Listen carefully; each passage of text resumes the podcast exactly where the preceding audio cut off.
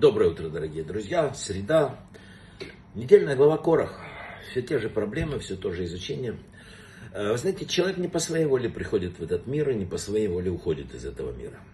Он не решает, где родиться, в какой семье, э, высокий, низкий, мужчина, женщина, очень много составляющих. Но вот станет ли человеком, который ушел из этого мира лучше, чем пришел, вот это его власти и вот это задача человека в этом мире. Не переустройство мира, не победа над диким зверем каким-то страшным, не покорение пустыни, остановка рек. Для человека самое главное улучшить себя, хоть чуть-чуть, хоть чуточку. Только очень сильным людям, которые э, справились с этой задачей, есть задача поработать еще над второй, третьей, четвертой, там, с миром еще и так далее. В главе Корах впервые звучит такая знакомая нам всем революционный лозунг, который начинался еще с э, первой кровавой французской революции – свобода, равенство, братство. Океаны человеческой крови, пролитые борцами за справедливость, потом уже и у нас тут, и везде. Лучшее доказательство не всегда чистых намерений, прикрывающие этими лозунгами. Обычно гордо выступающие за восстановление попранной, так сказать, по его мнению, справедливости, очень часто имеют в виду личную ущемленность и личные интересы. Именно так подходят наши мудрецы к претензиям зачинщика бунта Короха. Они делают следующее замечание. Если он Корох такой идеалист, без страха упрека. Почему слова, которые он сказал, почему вы вознесли себя над нами, звучат, когда он говорит про коинов. Но никто не говорит, это правдолюбец ничего не говорил, когда выделено колено Леви. Но это так.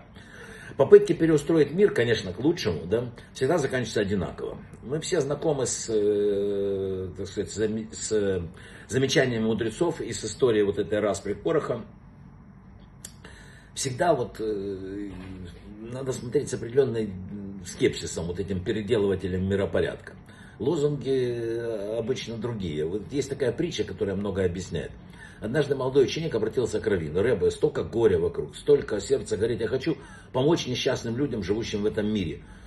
Тот говорит, сынок, я тебя хорошо понимаю, но поскольку я прожил чуть больше тебя, то хочу дать тебе один совет. Не пытайся сделать людей счастливее в масштабах всего мира. Попробуй силы на людях, живущих на твоей улице. Молодой человек сказал, отлично, Рэбе, пошел, приходит обескураженный Рэбе, у меня не получается. Послушай, сказал Рэбе, а почему тебе не уменьшить размеры своего предприятия и попробовать, ну, сделать счастливой жизнь своих соседей по дому? Молодой человек пришел, потом возвращается, близок к отчаянию, говорит, Рэбе, ничего не могу сделать, что делать? Он посмотрел на него говорит, начни с себя, с себя, надо начинать только с себя. Надо вот как бы помнить, что нет смысла обращать внимание на то, что говорят разные люди. Там. Занимайся собой. Вы обратили внимание, чем дальше люди отклоняются от правды, тем больше они склонны считать того, кто отстраняется от зла, глупцом. Надо не смотреть на мир, надо работать с собой. Физически больные люди обладают искаженным вкусом. Горькое представляется им сладким, сладкое там горьким. Совершенно так же люди с большой душой злодеи, глупцы считают зло добром, а добро злом, еще навязывают нам это все. Надо помнить одно. Жизнь человека – это книга, которую он пишет своими делами. Как сказано в трактате, а вот э, все твои дела записываются в книгу. Тяжело очень неверующему человеку. Он всегда задает один и тот же вопрос. Зачем я буду все делать хорошее, вот это, или там вот давать кому-то что-то, э, или делать что-то, что идет в разрез с моими желаниями. Зачем?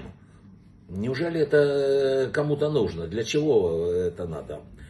Все равно в конце могила, и все будем там одинаковые. Как сказал мне один человек, мы все будем биомассой.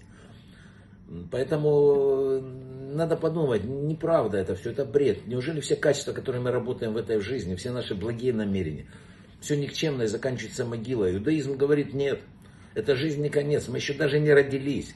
Мы по-прежнему живем вот в утробе, в такой же темной, безмолвной, как и та, что облагает, облегает неродившегося младенца.